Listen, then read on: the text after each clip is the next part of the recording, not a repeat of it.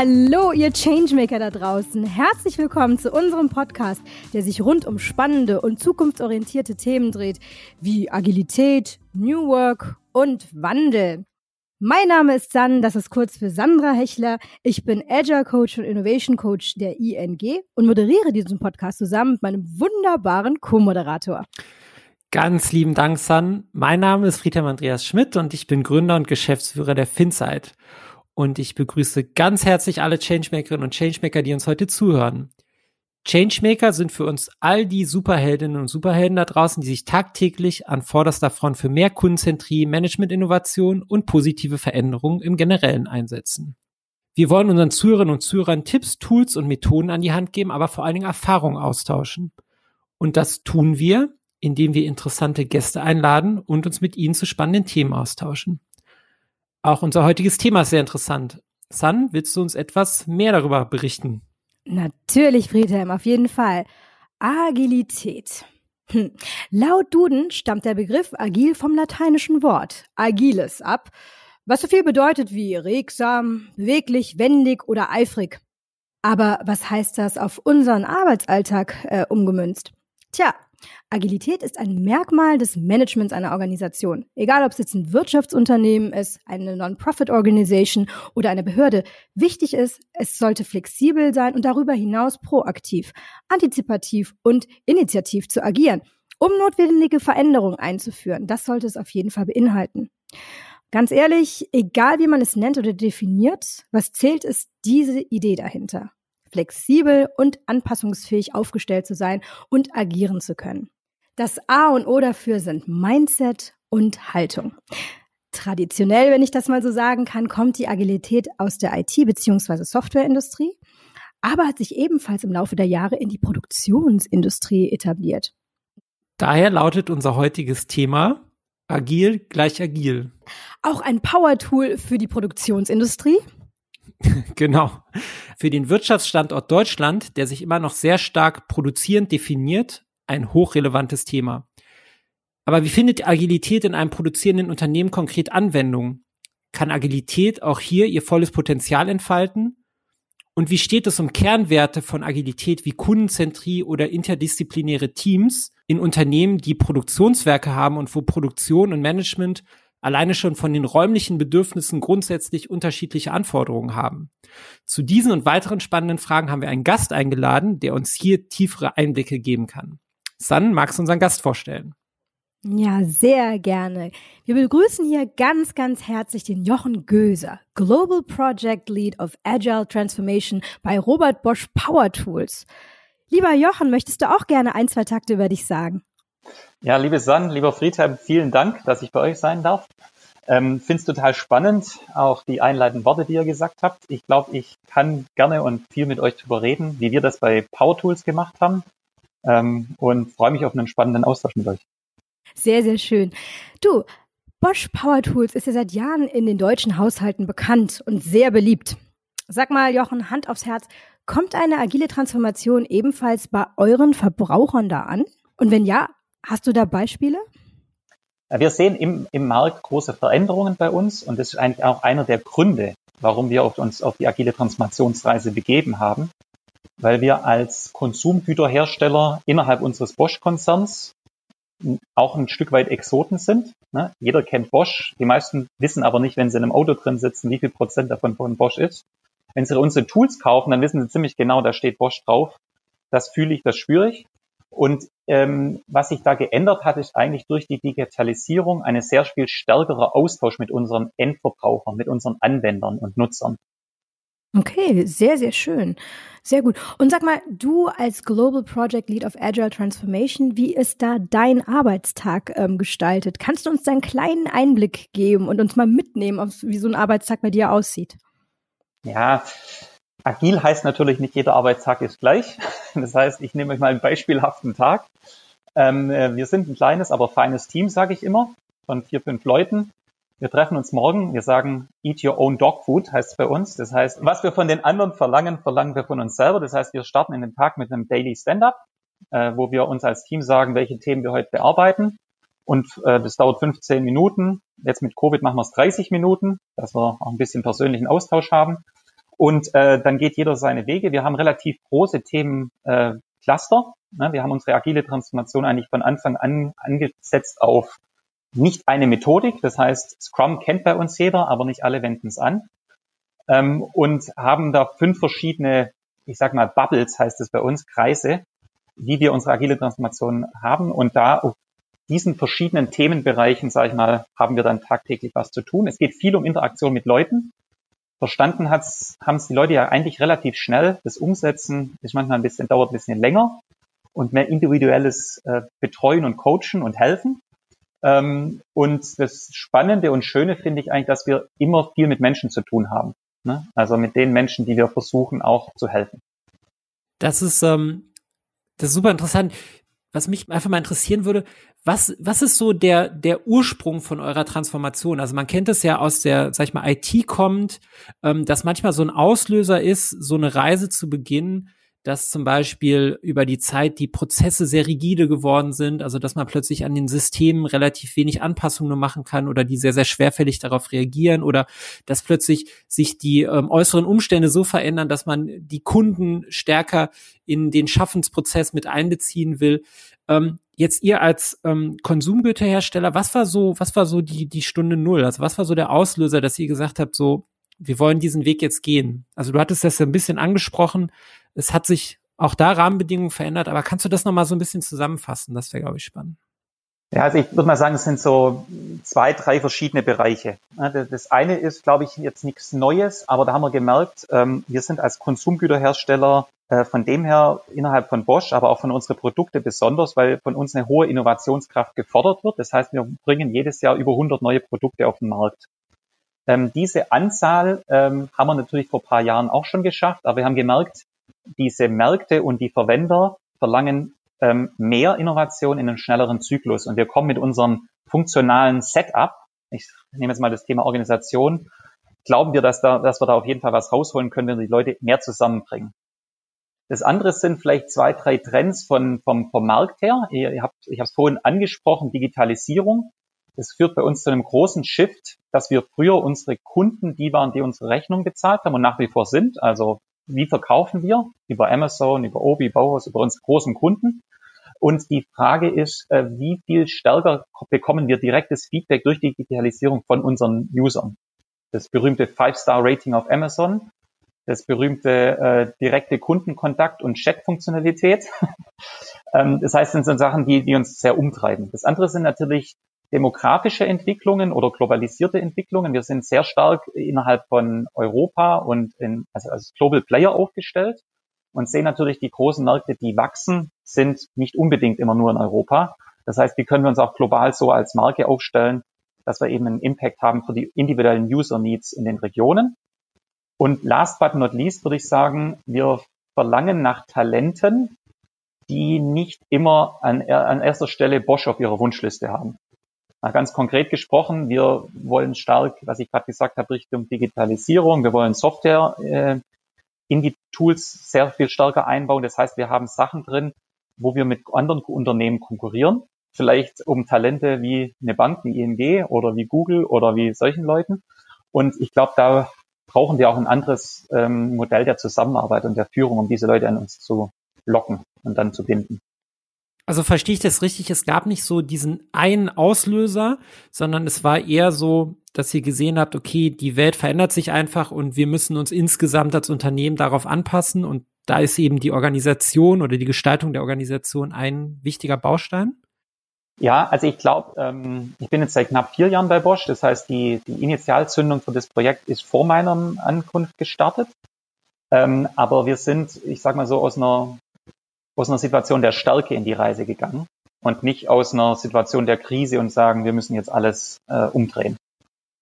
Du hast ja Innovationskraft ähm, und wie sagt man, den Pull aus dem Markt nach Innovation hattest du ja bereits angesprochen. Jetzt eignet sich natürlich, ähm, eignen sich agile Methoden besonders gut dafür, aus der IT kommt, kennt man das manchmal, dass dann nicht das gesamte Unternehmen agil gestaltet wird, sondern dann eben zum Beispiel nur der IT-Entwicklungsprozess ähm, oder Produktionsprozess. Wie ist das jetzt konkret bei euch? Also ist die Produktion auch agil? Und wenn ja, wie äußert sich das? Also wie stellt sich, wie muss man sich so einen agilen, agilen Produktionsprozess bei einem Konsumgüterhersteller vorstellen? Ja, also sehr gute Frage. Ich muss da machen wir mal kurz, ich habe es vorhin angesprochen, diese fünf Bubbles oder fünf Kreise bei uns. Also jeder bei uns bei Power Tools versteht unsere agile Transformation, die fünf Bereiche umfasst. Das eine Thema ist das Thema Organisation. Das war jetzt eine Frage, die du speziell gestellt hattest. Da werde ich gleich drauf eingehen. Das andere Thema ist, wie wollen wir führen? Das Thema Leadership. Wie wollen wir zusammenarbeiten? Also Collaboration. Ähm, Prozesse und Methoden ist auch ein wichtiger Punkt. Und das letzte, last but not least, ist äh, das Thema Strategie. Also wie wollen wir auch anders Strategie leben und anpassen, entwickeln? Und ich glaube, daher ist es, wenn du jetzt die Frage stellst Richtung Organisation, ist es bei uns so, dass wir oder insgesamt haben wir für die agile Transformation kein Blueprint rausgegeben, sondern wir haben gesagt, wir haben einige, aber wichtige Prinzipien, die wir umgesetzt sehen wollen. Das eine war, bitte macht euch Gedanken, dass ihr für einen Strong Purpose steht sowohl als PT, aber auch als individuelle Teams. Das heißt, wir haben relativ viel Purposes hier, die auch irgendwie alle zusammenpassen, aber macht euch darüber mal Gedanken. Was ist eure Daseinsberechtigung? Was treibt euch aus dem Pet morgens? Ähm, das zweite Thema war, wir wollten auch mitgeben, wenn ihr eine neue Organisation entwickelt, bitte dran denken, wir wollen sie flacher machen und nicht mehr Hierarchie. Weniger Hierarchie war ein An Anspruch. Und das zweite und dritte, das war vielleicht das, wo es, wo es jetzt hingeht, wir wollen permanente crossfunktionale Teams etablieren. Und permanent heißt, weil wenn ich mit Leuten spreche und crossfunktional, haben wir ja früher auch schon gearbeitet in Projekten. Ähm, was jetzt wichtig ist, dass wir wirklich gesagt haben, wir brauchen gerade bei der Innovationskraft ein sogenanntes Purpose Team, wo wir komplett die Silos auflösen. Das heißt, die Ingenieure, die Marketeers, die Qualitäter, Einkäufer haben ihre Heimat, ihre Base nicht mehr in der Funktion, sondern in dem Purpose Team, das sich um eine Anwendung dreht. Zum Beispiel bei uns, wir als globales Unternehmen meistens englische Begriffe, aber das Thema äh, Fixing. Das heißt, die Leute, die irgendwelche Tools entwickeln, um was festzumachen irgendwo. Und das sind jetzt, sage ich mal, an, das sind vor allem die indirekten Mitarbeiter. Ne? Da haben wir wirklich gesagt, von 100 Prozent der Mitarbeiter, die vorher funktional organisiert sind, sind jetzt zwischen 50 und 70 Prozent. Wir haben verschiedene Business Units, da ist immer ein bisschen unterschiedlich, sind äh, 50 äh, bis 70 in diesen crossfunktionalen Teams drin. Und dann haben wir diese crossfunktionalen Teams und diese gemeinsame Purpose noch weitergetrieben, weil wir gesagt haben, wir wollen nicht, dass es im indirekten Bereich in den Headquarters, sag ich mal, anfängt und aufhört, sondern wir wollen auch, dass die Value Streams, die Wertströme in den Werken, die normalerweise an einem ganz anderen Standort sitzen als in Leinfeld in Deutschland, die sollen auch genau wissen, für welches Team sie tagtäglich arbeiten. Das heißt, wir haben heute crossfunktionale Teams, die in, im Headquarters sitzen oder in den, in den regionalen Headquarters und sagen, wir entwickeln zum Beispiel ein Fixing-Produkt, aber wir haben einen Wertstrom, der sitzt in Ungarn oder in Malaysia, die arbeiten auch nur für uns als Team. Und dadurch entstehen solche, wir nennen das Business Teams, also so Mini-Unternehmen bei uns im, im Power Tools und die versuchen zusammen diese Kundenbedürfnisse möglichst innovativ, aber auch vor allem wertbringend für uns äh, umzusetzen. Ja, Jochen, super spannend. Vielen, vielen Dank. Da hätte ich gleich mal eine Anschlussfrage. Du hast jetzt von den crossfunktionalen Purpose-Teams gesprochen, ne? Und die zusammen mit diesen Wertströmen oder beziehungsweise mit den, ähm, mit den Wertströmen in den Werken zusammenarbeitet oder arbeiten. Hier hätte ich noch eine Frage, gerade wenn es um 4.0 geht. Das heißt, die intelligente Vernetzung von Maschinen, und Abläufen in der Industrie mit Hilfe von Informations- und Kommunikationstechnologie. Und das ist ja auch alles voll automatisiert. Wo findet da die Agilität trotzdem ihren Platz, beziehungsweise was ist da der größte Hebel? Also ich sag mal so, bei uns Industrie 4.0 oder vernetzte Produkte sind bei uns, äh, bei uns arbeiten ja 20.000 Menschen bei Power Tools, ungefähr 12.000 davon in den Werken, 8.000 im indirekten Bereich. Das heißt, wir haben schon sehr viel Manpower und sehr viel Zwischenmenschliches. Ähm, bei der Industrie 4.0 streng genommen, wo es um die digitalisierte Produktion geht. Bei uns gibt es noch sehr viele Menschen, sage ich mal, die Hands-on-Produkte zusammenbauen. Das heißt, da ist nicht vorne so eine, es ist keine Tesla-Fabrik, wo vorne, sage ich mal, die Idee und hinten kommt das Auto raus und nur noch Roboter miteinander arbeiten. Ich glaube, deswegen kommt es auf dieses Zwischenmenschliche schon sehr, sehr, sehr wichtig. Das Zweite, was uns eigentlich eher beschäftigt, ist, dass die Verwender unsere Produkte innerhalb besser vernetzt haben wollen. Das heißt, wir brauchen eigentlich auch ganz andere Leute, die helfen, Produkte zu entwickeln. weil wir wollen heute Services in die Richtung gehen, auch Services anzubieten, dass wir vielleicht schon äh, den Leuten über eine App sagen können, was hakt an dem Tool, es läuft heiß, Warnungen geben oder auch, ihr müsst euch ja vorstellen, für große Baustellen. Wir haben ja nicht nur den Heimwerker, der sich ein Tool kauft, wir haben ja auch Baustellen, wo hunderte oder tausende von Tools gleichzeitig im Einsatz sind. Da geht es ja richtig auch um Fleet Management von Tools. Das heißt, äh, wie sichere ich die gegen Diebstahl, wie sichere ich die, wie kann ich die besser warten, wie kann ich da auch schon wissen, wann sie kaputt gehen könnten und dass die Baustelle auf keinen Fall stillsteht. Also das beschäftigt uns eigentlich eher als die volle Digitalisierung der Werke, würde ich jetzt mal sagen, weil wir da, glaube ich, auch ein bisschen drauf schauen, was die anderen Bereiche von Bosch machen. Also die Automobilbranche ist da deutlich weiter und da werden wir uns bestimmt einiges abzwacken, aber das werden wir nicht vorantreiben. Du, du sprichst gerade ein, ein, Thema an, das hast du auch weiter vorhin schon mal angesprochen, äh, wo, wo ich gerne nochmal einen Schwerpunkt setzen würde. Und zwar, ähm, das ist das ganze Thema Kundenzentrie, beziehungsweise den Kunden sozusagen näher auch an das Produkt und an den Produktionsprozess des Produktes ähm, zu bringen. Ähm, du hattest angesprochen das bekannte äh, Fünf-Sterne-Rating bei, bei Amazon, ja. Ähm, was ja auch schon Feedback-Mechanismus ist. Ähm, jetzt hattest du noch angesprochen Apps, ja, also die direkt sozusagen Nutzerverhalten, Nutzerfeedback ähm, verknüpfen mit der direkten Nutzung ähm, des Tools. Sind das so die Mechanismen, wie ihr, sag ich mal, Kundenzentrie lebt? Oder geht das noch deutlich drüber hinaus? Oder vielleicht auch mal die Frage, ist das auch, wie ihr Kundenzentrie bei euch überhaupt versteht? Diese User Centricity, sage ich mal, wir haben es jetzt sehr techniklastig bislang diskutiert. Ähm, ich glaube, was schon sehr wichtig ist, wo wir auch immer mehr sehen, ist auch wirklich zu den Usern zu gehen. Also die, die besten Innovationen kommen bei uns heraus, wenn wir den Usern beim Arbeiten zusehen, ihnen die richtigen Fragen stellen, ihnen äh, mit 3D geprinteten äh, Tools auch mal was in die Hand geben. Ne? Fühlt sich das gut an? Ist zu schwer, zu leicht? Ähm, und sage ich mal so die Technologie smart einsetzen, aber eigentlich geht es schon darum, nah an den Menschen zu sein. Da, das sind wir als, als Konsumgüterhersteller, der sehr stark über den Handel vertrieben wird, bislang relativ weit weg. Und da haben wir die letzten vier, fünf Jahre gute, große Schritte gemacht, aber haben wir auch noch einige zu gehen. Ne? Also, aber ich glaube, wir wollen sehr viel stärker wirklich an die Person ran, die die Tools benutzt. Und das eben dann wirklich physisch, also dass man dann Testgruppen einlädt und mit denen dann äh, interagiert oder eben wirklich in breiter Masse, also wie?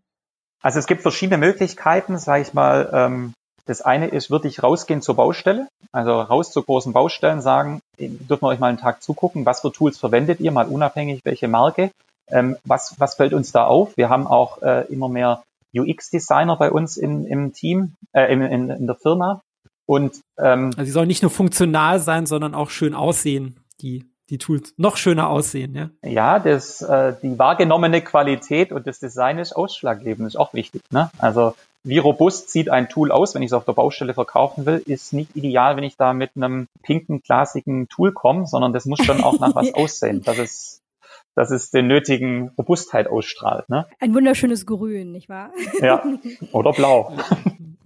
Oder blau, genau. Äh, super. Du, Jochen, ganz, ganz interessant. Also jetzt war das die Sicht nach außen. Du hattest auch ganz ähm, kurz hattest du erwähnt, wie wichtig auch die Sicht nach innen ist, und zwar was die Kollegen angeht, was die Mitarbeiter angeht. Du hast gesagt, 20.000 Mitarbeiter sind agil transformiert. 12.000 davon in der in den Fabriken, 8.000 davon in den in den Offices. Wie seid ihr da aber trotz allem vorgegangen bei dieser agilen Transformation? War das eine Transformation eher auf Knopfdruck, so eine radikale Transformation? Oder war das, äh, hattet ihr Testgruppen, sozusagen die Speedboats oder Lighthouses, die tatsächlich agil gearbeitet haben? Die, meistens sind es die Innovationsteams, die das dann wiederum in die Firma reingetragen haben. Wie seid ihr da vorgegangen? Und wie lange hat das gedauert? Das würde mich noch interessieren. Ähm, wir haben uns am Anfang stark auf den Bereich äh, fokussiert. Ich habe jetzt viel über Werke und sowas gesprochen, aber schon auf den fokussiert, wo Innovation entsteht. Das heißt am Anfang diese Purpose-Teams, die ich angesprochen habe. Und äh, sag mal so, wir sind da nicht vorgegangen, dass wir gesagt haben, äh, hört sich gut an, machen wir für die ganze Firma, sondern es gab so zwei, drei Tools, also zwei, drei Projektteams, die gesagt haben, wir würden sowas gerne mal ausprobieren. Also gebt uns mal ein Team, das nur für uns arbeitet und die für ein bestimmtes Produkt, also den den IXO zum Beispiel zuständig ist. Das ist so ein ganz klein, feines Ding. Mit verschiedenen Glitzer und alle möglichen gibt's den, so einen kleinen Schrauber. Ähm, und die haben das erfolgreich pilotiert. und ähm, hatten sehr gute Ergebnisse und so ein anderes Gerät, so, ein, so ein Messtechnikgerät, so ein Laser-Messtechniker, also Meterstab ist ja old-fashioned, heute misst man ja mit Laser, ähm, die haben das auch gemacht und dann kam ziemlich schnell, ähm, hat sich das rumgesprochen, dass die das ganz gut gemacht haben, dass die noch Spaß bei der Arbeit haben und erfolgreich sind.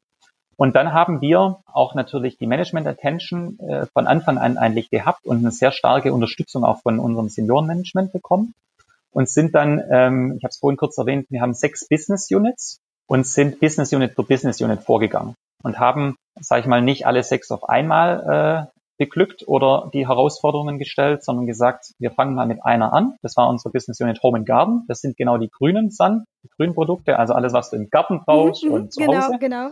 Und haben uns dann aber weitergearbeitet Richtung ähm, unsere blauen Business Units, das heißt die Professional Tools machen. Wir haben die Messtechnik, und wir haben äh, auch die Accessories, ne? also die ganzen Zubehöre, die Verschleißprodukte an Elektrowerkzeugen. Und das sind unsere sechs Business und die sind wir nach und nach angegangen und haben ähm, die nach und nach transformiert, neu organisationell aufgestellt, aber immer diese fünf Kreise im Blick haben und nicht nur die Organisation. Ah, sehr, sehr schön. Das heißt, mit anderen diese Purpose-Teams erstellt, die dann auch wieder mit diesen Value-Streams zusammengearbeitet haben und da war dann die logische Verknüpfung zwischen Innovation und die Werke der Produktion sozusagen, ja? Mhm. Genau. Und, und wie lang das schon geht, dann hat es noch gefragt. Also wir ähm, äh, das Projekt äh, hat 2016, 20, äh, ja, 2016 angefangen und als Global Project Lead Agile Transformation. Uns gibt's also immer noch. Wir sind jetzt viereinhalb Jahre unterwegs. Es gibt auch noch einiges zu tun. Nicht mehr so viel organisationell. Ich glaube, da haben wir gerade ein Setup gefunden, der sehr viel verändert hat und auch nach wie vor noch ein bisschen quietscht an manchen Ecken und Enden. Und ich glaube, es tut den Leuten gut, da ein bisschen Stabilität zu haben und nur nachzujustieren. Aber bei anderen von unseren fünf Kreisen haben wir schon noch einiges zu tun, haben wir viele Schritte gemacht, aber wir haben noch, ja, muss die Ärmel hochkrempeln, gibt noch viel zu tun. Du hast ja stark jetzt über die ähm, sozusagen über die Organisation intern gesprochen. Habt ihr mal ähm, den Blick erweitert auf die sozusagen Organisation extern? Also ich stelle mir das so vor, ähm, dass ihr als produzierendes Unternehmen ja auch Zulieferer habt. Wie steht's da um agiles Interfacing? Also wie viel Agilität erwartet ihr von Kooperationspartnern, von Zulieferern? Ist das ein Thema bei euch? Da bin ich jetzt nicht ganz sattelfest, muss ich ehrlich sagen. Also ähm, Lieferanten, ich sage mal so, was heißt Lieferant agil? Also ich glaube, wir haben sehr gute Lieferanten und die kommen auch durch ein großes Screening. Ähm, ich sage mal so, von denen wird eine Agilität in dem Sinn verlangt, dass sie auch flexibel auf unsere Wünsche reagieren können. Ähm, aber meines Wissens werden die nicht, äh, wir haben jetzt kein Agility-Measurement äh, für unsere Supplier. Also die werden auch nicht in irgendeinen, ähm, in irgendein Team mit äh, ein, reingenommen oder äh, in, durch irgendeinen äh, agilen Prozess mit durchgeführt oder sowas. Also es geht schon dahingehend, dass wir für bestimmte strategische Teilelemente, aber mir fällt jetzt, äh, also ich habe jetzt nicht fünf Beispiele, wo ich sagen kann, wir versuchen da auch zu partnern mit unseren Lieferanten, um was Neues zu entwickeln. Also wie können wir den Motor, wie können wir das noch kleiner, effizienter machen? Wie können wir weniger Verpackung, also das ist ein größeres Thema, was uns beschäftigt, wo wir, glaube ich, unsere, unsere, wo die Bosch-Gruppe insgesamt, aber wir als Power Tools das Thema Sustainability auch in unseren Produkten reinbringen wollen. Das äh, sind wir auch eher noch äh, in den ersten Zügen, aber da haben wir schon ein relativ starkes Commitment auch von unserer Bosch-Gruppe, dort auch nachhaltig äh, unsere Lieferanten äh, zu challengen. Ne? Mhm. Sehr, sehr schön. Ich hätte jetzt noch mal eine Frage. Und zwar Friedhelm und ich haben uns in der Vorbereitung eine Frage gestellt und haben eine Wette abgeschlossen. und zwar, ah, wir lieben Innovation. Und zwar, wir sind beide etwas, ein bisschen crazy, was das angeht. Und die Frage ist, was ist die weitreichendste Zukunftstechnologie, mit der ihr zurzeit arbeitet? Friedhelm, was sagst du? Also mein Guess ist auf Akkus gegangen, weil ich glaube, dass wir einfach weggehen werden von diesen, also ich glaube, jeder hasst Kabel, ja, und gerade natürlich ähm, bei diesen, bei den Power Tools, ja, willst du halt Power haben, aber gleichzeitig kein Kabel. Das heißt äh, Akkutechnologie. Also ich glaube, dass das ähm, ein großer Teil äh, Zukunftstechnologie ist, den ihr da verbaut. War meine These. San, bei dir?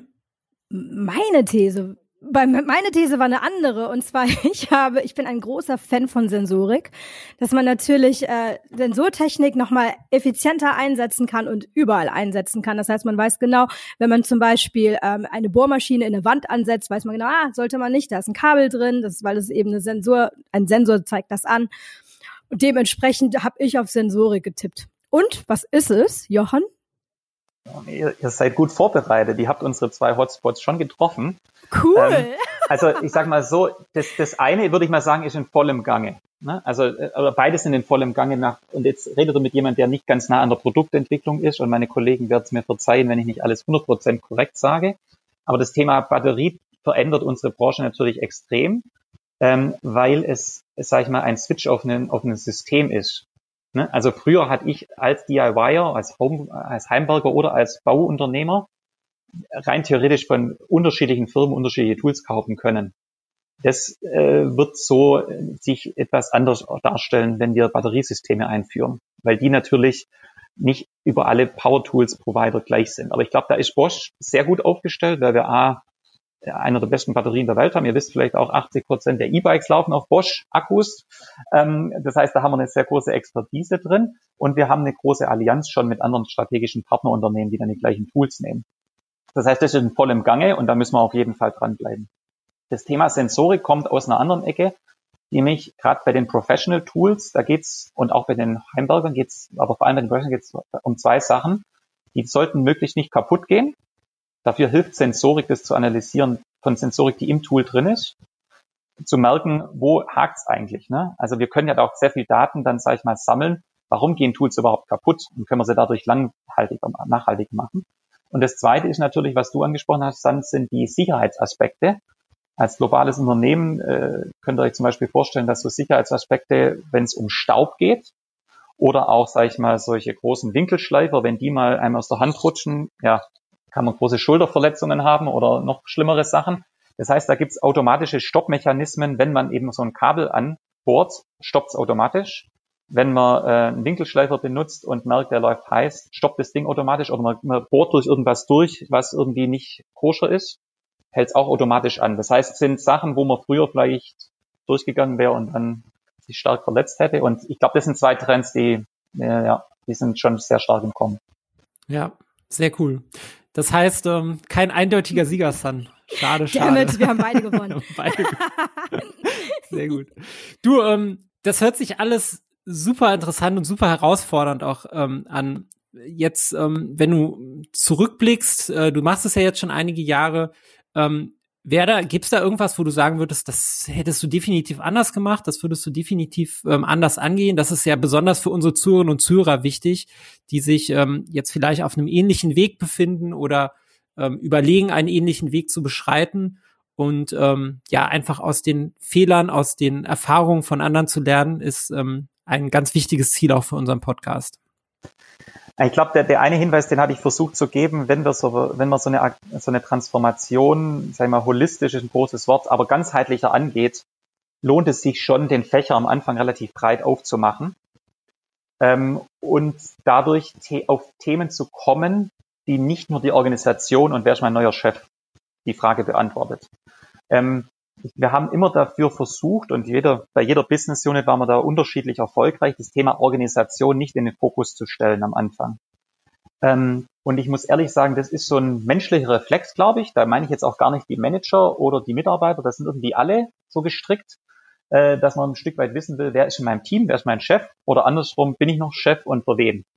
Und ähm, dieser Frage möglichst lang stand zu halten und mal von einer anderen Frage zu kommen, was brauchen wir überhaupt? Brauchen wir überhaupt eine Reorganisation? Oft braucht man sie, glaube ich, äh, um ein bisschen durchzuschütteln, aber nicht am Anfang mal zu sagen, das ist das Thema oder Top 1 der Agenda. Ne? Also mal kommen, von was wollen wir eigentlich erreichen? Und diese Cross-Funktionalität war, sag ich mal, ein Prinzip.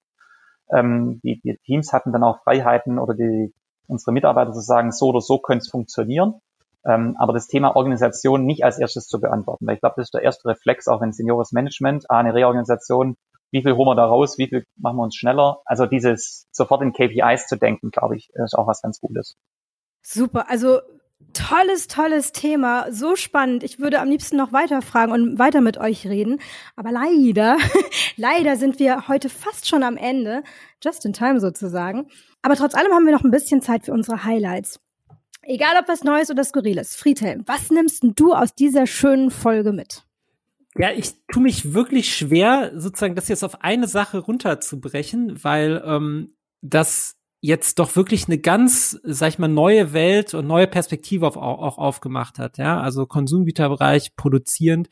Ähm, ich glaube, was ich einfach ganz, ganz toll und interessant und, und auch spannend finde, ist, ähm, was du gesagt hast, diese Agilität erstmal nicht wieder maximierend anzuwenden, also zu gucken, dass man jetzt wieder irgendwas optimiert, auf irgendeinen KPI kommt, sondern dass man sag ich mal, dem explorierenden Bereich, ja, also dem, der, der Innovation, die daraus resultieren kann, dass man dem erstmal Raum gibt und dann sag ich mal, gepaart mit diesen ähm, fünf Bubbles, äh, die du genannt hast, ich kriege sie jetzt nicht mehr alle zusammen, also Organisation war ja eine davon, aber Leadership, äh, Prozesse, Strategie. Führen, Kollaboration, Prozess, Methoden und Strategie. Genau. Ähm, dass man da sozusagen so, so, so ein bisschen anderen Sicht, äh, erstmal so, so eine höher, höhere Sicht drauf nimmt, ja, und darauf erstmal eigentlich geht und benchmark, das finde ich ganz interessant, weil das ist doch sehr, sehr anders und sehr, sehr unterschiedlich, ähm, wie eigentlich Agilität eingeführt und auch angewendet wird in den äh, Unternehmen, die, ähm, sag ich mal, ein Wissensprodukt als Produkt haben. Und das fand ich sehr, sehr spannend und ähm, das nehme ich für heute auf jeden Fall äh, aus der Folge mit. San, wie ist es äh, bei dir? Du hast vollkommen recht. Das ist mal was ganz anderes. Gerade weil ich vorher immer bei, in der Produktionsindustrie war, war das für mich als Agile Coach bei einer Bank richtig interessant zu sehen, wie, wie das dann in der Produktionsindustrie sich in den letzten Jahren entwickelt hat. Aber was ich mitnehme, das eine, was mich richtig ähm, gefesselt hat als kleiner Purpose Coach, wären die Purpose Teams dass man wirklich erst mit dem Purpose anfängt. Was ist meine Daseinsberechtigung? Was ist dieses Team? Und dass man darauf wirklich alles aufbaut, dass man da tatsächlich diese interdisziplinären Teams aufbaut, die dann auch wieder zusammen mit der Produktion, mit den Value Streams zusammenarbeiten. Das fand ich mega. Also das nehme ich auf jeden Fall mit diese Purpose Teams. Sehr gut. Dann war das auch schon unsere Folge Agil gleich Agil, auch ein Power-Tool für die Produktionsindustrie. Und dir, lieber Jochen, ganz vielen Dank für die Insights, für deine Zeit. Gibt es noch etwas, was du unseren Zuhörerinnen und Zuhörern heute nochmal mit auf den Weg geben kannst, auf den Weg geben willst auch? Dann ähm, hast du jetzt nochmal das Wort. Ja, danke San, danke Friedhelm zuerst mal, dass ihr mich da habt. Das fand ich auch sehr spannend, kann es gar nicht glauben, dass es schon vorbei ist. Was würde ich gerne noch mitgeben? Ähm, ich glaube, was mir schon immer ganz wichtig ist zu sagen, das einzig Beständige im Leben ist irgendwie der Wandel. Ich will nicht sagen, also diese agile Reise, die, es begibt sich auf die Reise, ich glaube, das ist das Wichtigste. Das heißt, es gibt einen Startpunkt, den entscheidet man ganz bewusst und man sollte sagen, vielleicht gibt es auch kein Ende, weil das Ende ist dann meistens auch im Leben ziemlich traurig, weil dann wird es irgendwie nicht mehr lebendig. Also diese, diese Reise an sich, sich mutig voranzunehmen. Und ich finde immer da so ein Spruch, den der Charles Darwin gesagt hat, er hat ja nicht die, die, die Stärksten, oder die größten überlebt, sondern eigentlich die am anpassungsfähigsten sind. Die Spezien überleben.